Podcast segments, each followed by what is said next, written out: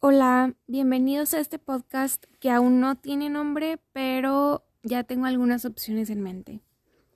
Este primer episodio, llamado A New Year, está pensado subirse desde inicios del año 2022, pero por desidia y cosas de la vida no se logró. Pero recordemos que la vida está llena de segundas oportunidades y hoy aprovecho que es el año nuevo chino para hacerlo. El domingo 2 de enero por fin compré lo que será la Agenda 2022. Y este objeto hace que todo se vuelva real. Tiene el poder de inaugurar oficialmente el nuevo año. Con esto aclaro que el primer día y medio del 2022 fue un paréntesis de comida y convivencia con familia que quiero mucho. Al ir hojeando esta agenda y ver los meses que se vienen, me da una emoción increíble.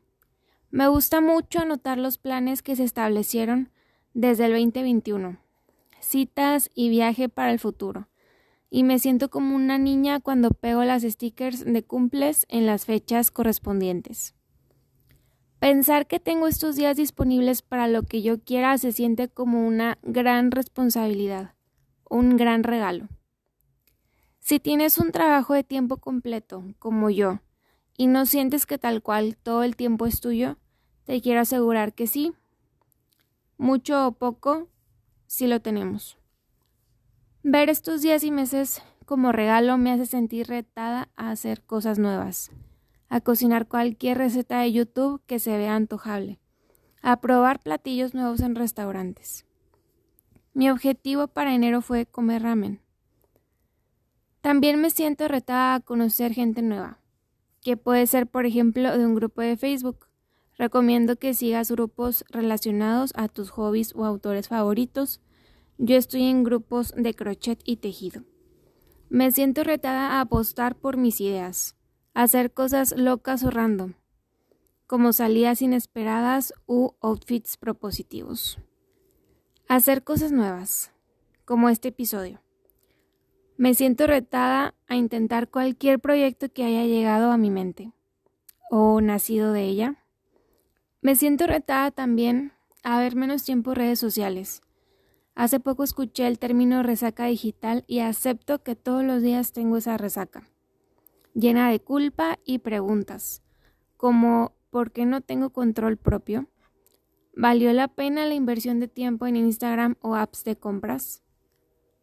Soy retada a escuchar podcasts, leer libros o ver videos de YouTube con contenido de ayuda e introspección, de ideas sobre mejorar tu calidad de vida, consejos y hacks para vivir y ser mejor, o de historia mundial o de idiomas. Soy retada a aprender y cambiar, y a llevar un diario para poder comprobar dicho cambio. Quiero aprovechar este regalo y no ser la misma persona, ni espiritual, emocional o físicamente, cuando iniciemos, si Dios quiere, el año 2023. ¿A qué te sientes retado tú en este año?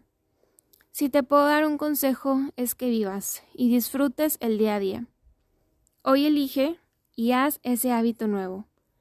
Hoy haz ejercicio. Hoy ve menos redes sociales. Hoy lee 10 páginas de ese libro que no has terminado. Hoy elige dormir tu merecida siesta.